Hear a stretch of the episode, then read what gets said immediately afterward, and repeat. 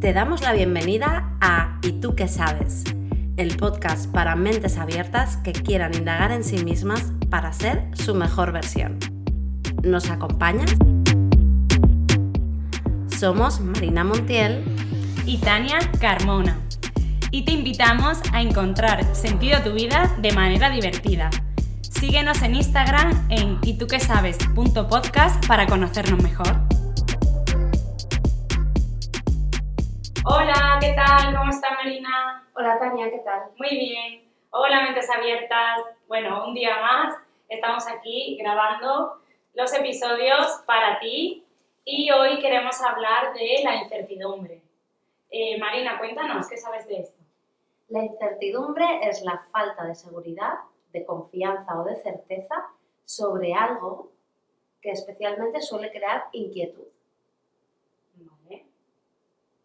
¿Qué te parece?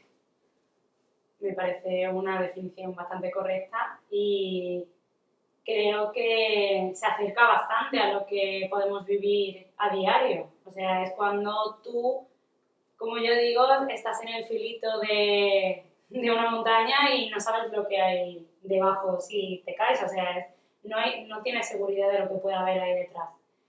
Claro, es, ¿qué va a pasar en el futuro? No lo sabes. ¿Qué va a pasar mañana?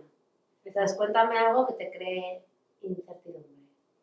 Pero no solo, también no solo en el futuro, sino mm, qué hay detrás de la puerta, o sea, qué hay detrás... no, sí, es la incertidumbre de algo. De no de- saber de no saber algo. algo que te crea inquietud. Pues, por ejemplo, ¿qué me puede crear inquietud por cualquier cosa? Eh, en este caso, pues estoy preparando una formación que tengo que dar y pues tienes la incertidumbre de que no sabes cómo va a salir. O sea, no sabes si ese día todas eh, tus cosas van a estar bien digitalmente para que no falle, no sabes si le va a gustar a la gente, pues eso al final te crea incertidumbre porque va asociado a la seguridad o a la inseguridad.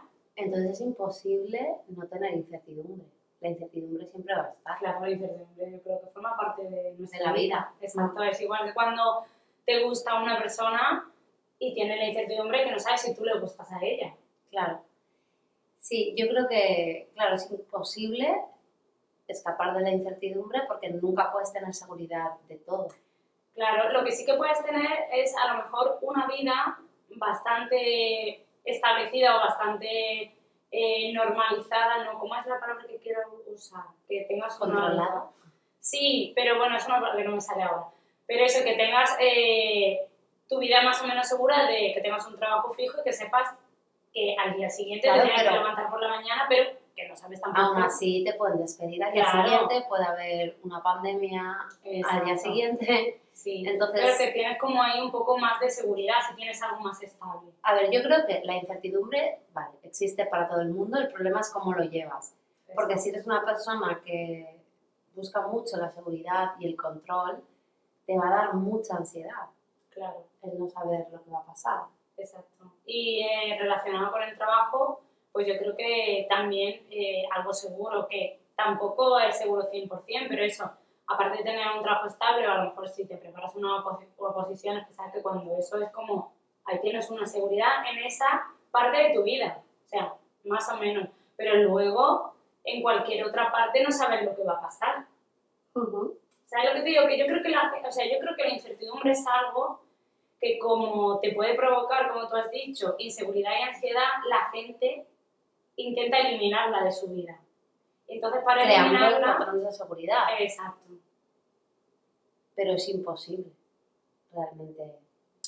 O sea, 100% es O sea, imposible. tú quieres decir que si vives una vida como menos arriesgada, Sí, pero entonces no estás viviendo a lo mejor a tope, o sea, con lo que quieres porque no te arriesgas.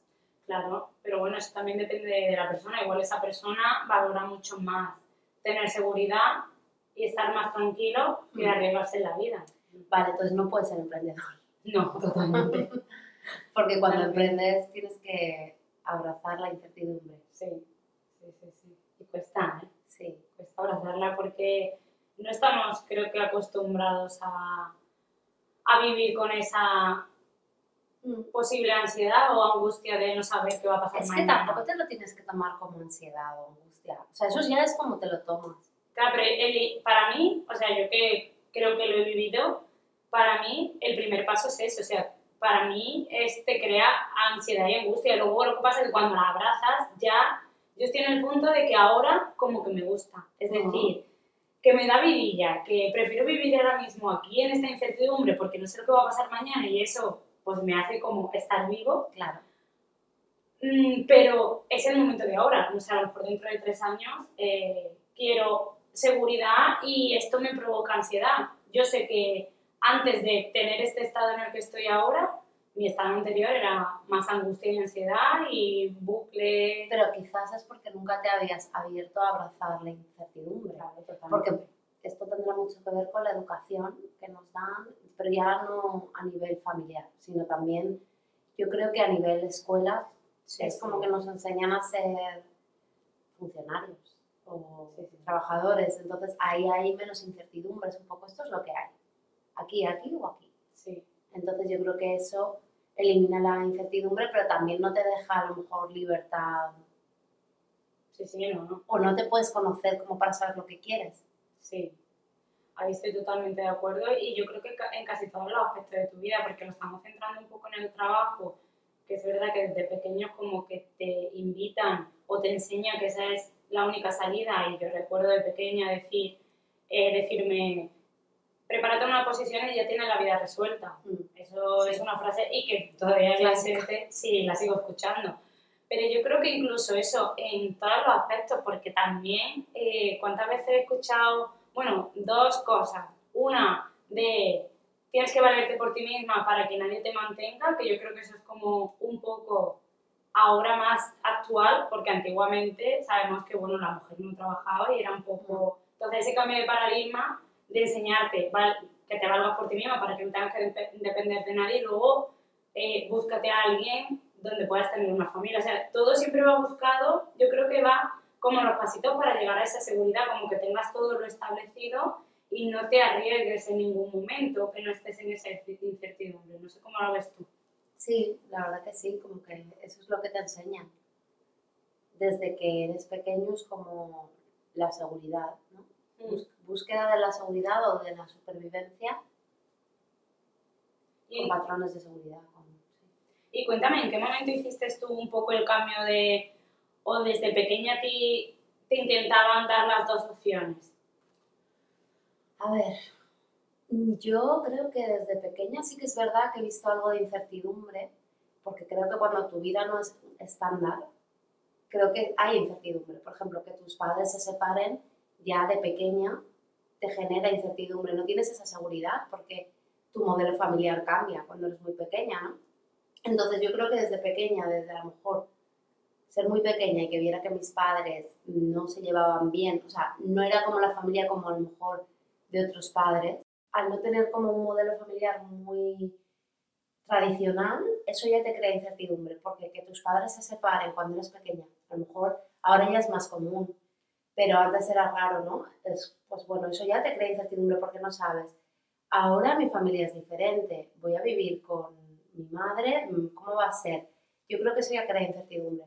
Y luego, por otro lado, es verdad que la escuela a la que yo iba no era tradicional, tradicional, y yo creo que eso también hace que como que te abras más a la incertidumbre, porque era una escuela que se fijaba más en los valores y no tanto en los estudios académicos, que también, pero no era lo más importante, de hecho como que tiene fama de no tener un nivel académico muy alto, entonces recuerdo que eso nos creaba incertidumbre porque decíamos, ostras, cuando lleguemos al instituto a lo mejor no llegamos eh, bien al límite, o sea, al límite, al nivel, ¿sabes? Y luego, pues vas y transitas, ¿no? Y todo bien, ¿no? Pero entonces yo creo que en cierto modo sí, pero a mí sí que me han vendido también todo esto de si te haces funcionario, tienes seguridad también, sí, sí.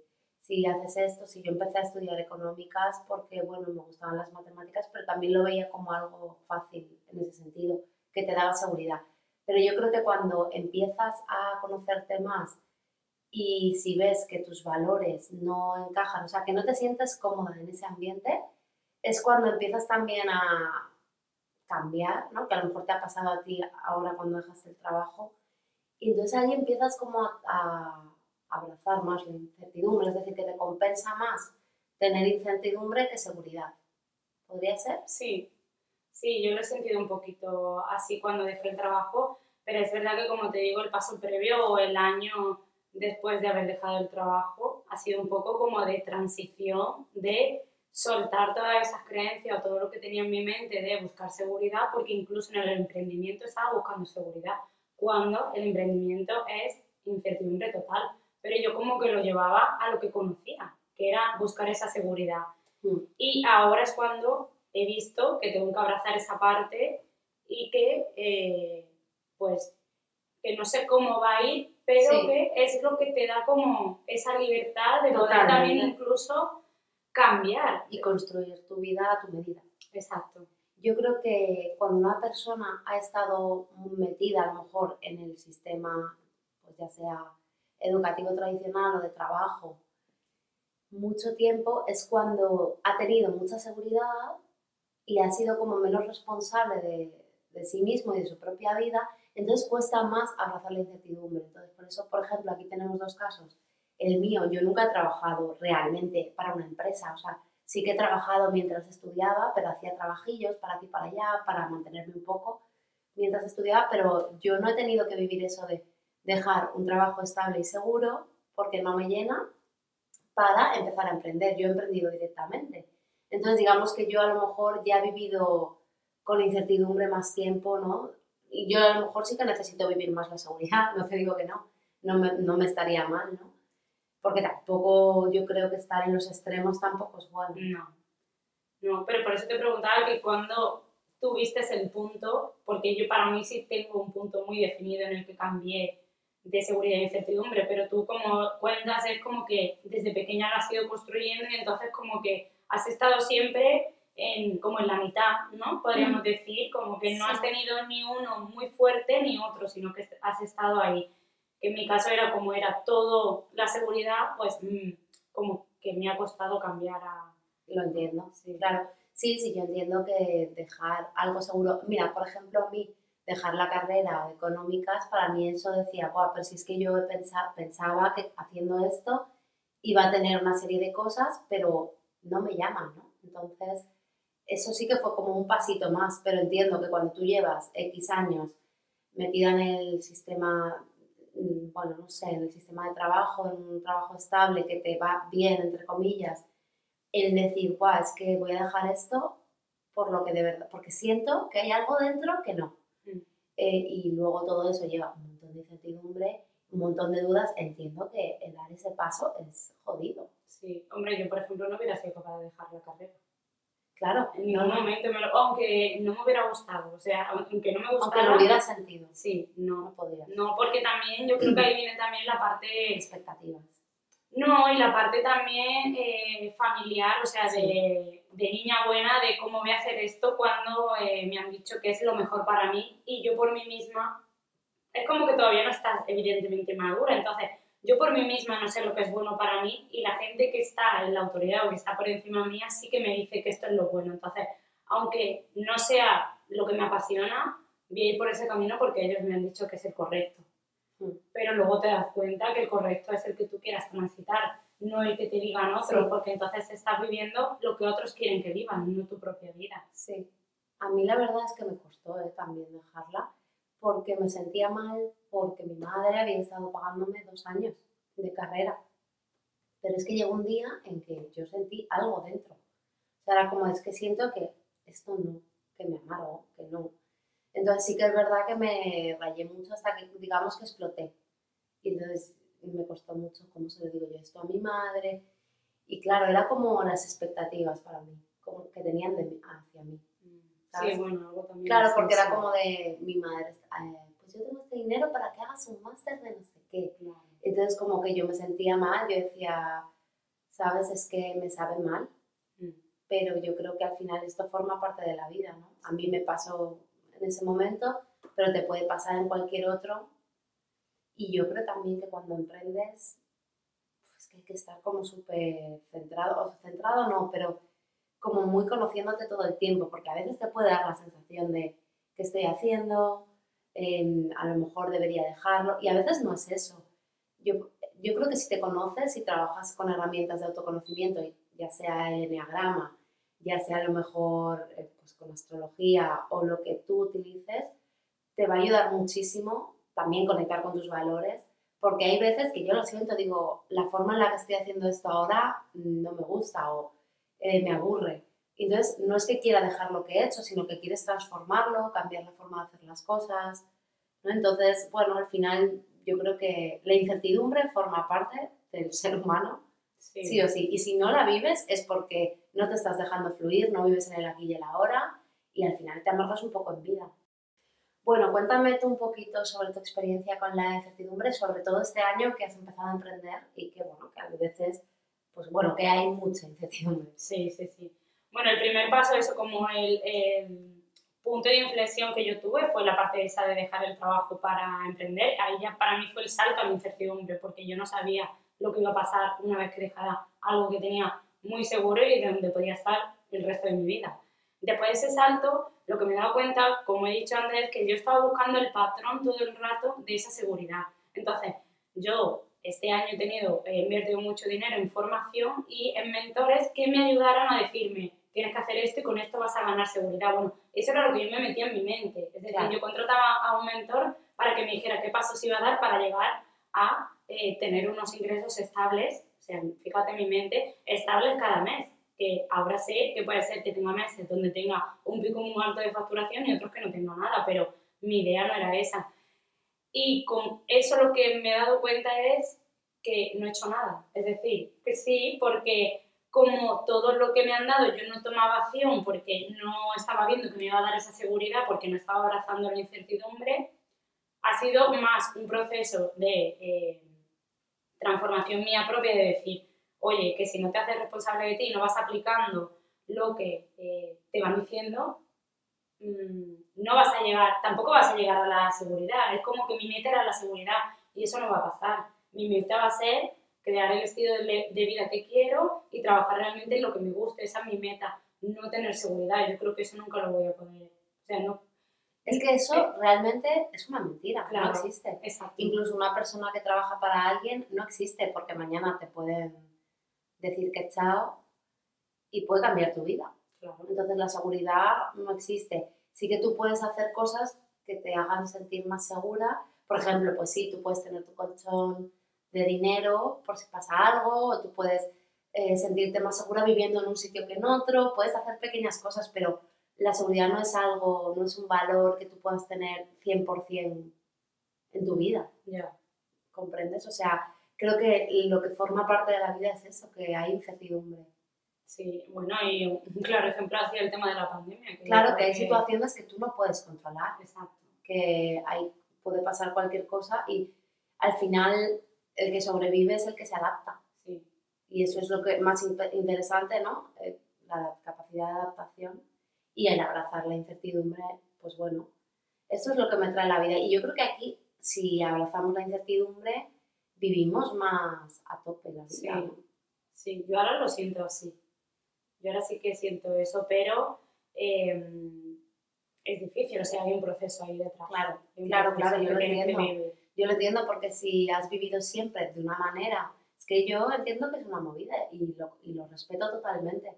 La gente que a lo mejor ha tenido un sueldo bueno, imagínate, 2.000 euros al mes, con un trabajo, bueno, normal, que a lo mejor no se ha planteado si eso es lo que realmente le llena, sino que eso es lo que tenía que hacer y han tenido esa seguridad y comodidad al final. Sí. Porque lo de salir de la zona de confort, como decía como eh, Alexandre Scott, que es salir de la zona de comodidad, en realidad, ¿no? Sí. O de seguridad, ¿no? Sí. Decía, creo que comentaba eso. Que al final es eso, que tú te sientes pues súper cómodo y seguro y, y claro, lo difícil es decir, venga, ahora sí, yo quiero construir esta vida, pero venga, ala. si siempre toda tu vida has estado ahí súper seguro con tu sueldo, con tu vida cómoda, haciendo lo que querías, bueno, al final es sopesar, ¿no? Sí. Lo que te, te llena. Y cada momento de tu vida, a lo mejor ahora para ti era tu momento y también eso, es conocerse, porque para mí, por ejemplo, yo creo que habría sido muy difícil aguantar en un tipo de trabajo, porque a mí me gusta hacerlo por mi cuenta, tener mucha libertad. Entonces, creo que te tienes que conocer bien para entender por qué no encajas. Claro. Yo, por ejemplo, justo ahora venía hablando con mi madre de eso porque estaba diciendo, Buah, están subiendo muchísimo las cuotas de autónomo, es, es muy caro, o sea, o sea, no quitándome las ganas, pero como diciéndome, sí, digo, sí, mamá, sí, esta es la realidad. Digo, no te digo que en un futuro me vaya a rentar o no, no lo sé, pero es que ahora mismo me apetece vivir esto, me apetece vivir eh, en la incertidumbre, me apetece poder construir lo que, digo, es que yo ahora no me veo, no puedo, es que... No A ver, que el sistema de cuotas de autónomos sea una mierda, así en España, eh, es una realidad, pero eso no quita que no puedas vivir y organizarte para poder ser autónomo. Claro, claro. A ver, de hecho, si no hubieran autónomos aquí, el país se hunde, porque vamos, Ya. porque los autónomos suelen dar trabajo a los demás, ¿sabes? Exacto, Entonces, sí, las empresas. Somos necesarios, que no nos cuidan, sí, pero somos muy necesarios. Sí. Pues me estoy leyendo un libro que os recomiendo muchísimo, que es de María Forleo, de Mary Forleo, porque en realidad ella es americana, y se llama Everything is Figurable, pero en español he visto que lo han sacado, porque es que cuando yo me lo compré no estaba, y se llama Todo tiene solución.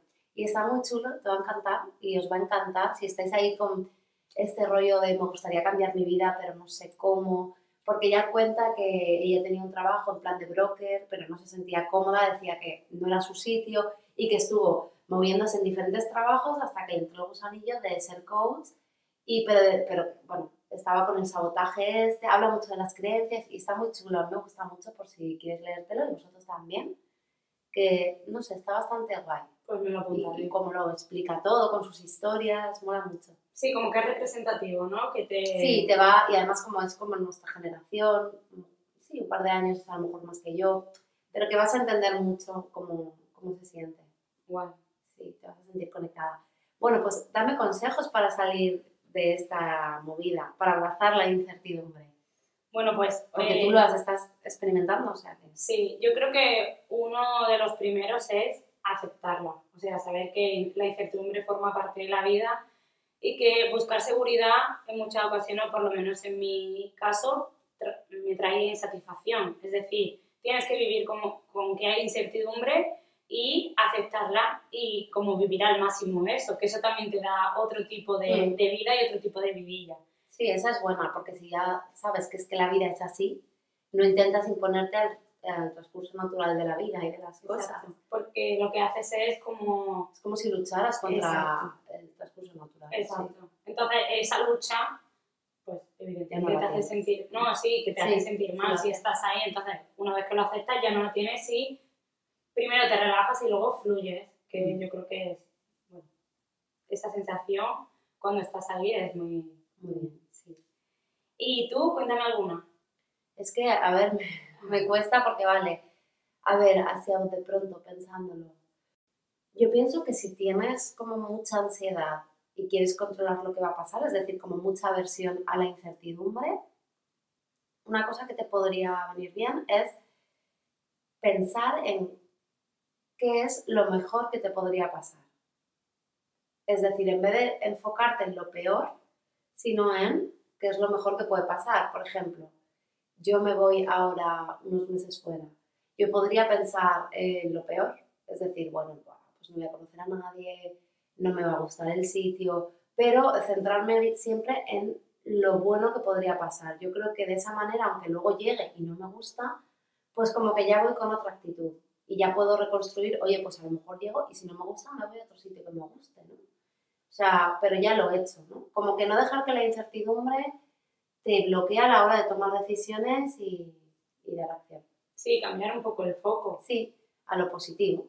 Sí, eso es interesante porque yo también con el emprendimiento me centraba mucho en eh, no voy a llegar, no voy a poder eh, monetizarlo, eh, no me va a ir bien, me va a costar el dinero. Sí. Y ahora como que he puesto el foco en esa parte de qué es lo mejor que me puede pasar, que conozca muchísima gente, que aprenda un montón, que ayude a gente, porque a lo mejor no voy a ayudar a todas las que quisiera, no lo sé, Sí. pero eh, centrarme en eso y es como que lo que más te motiva y te hace... Claro, lo que- mejor que puede pasar es que cambies vidas Exacto.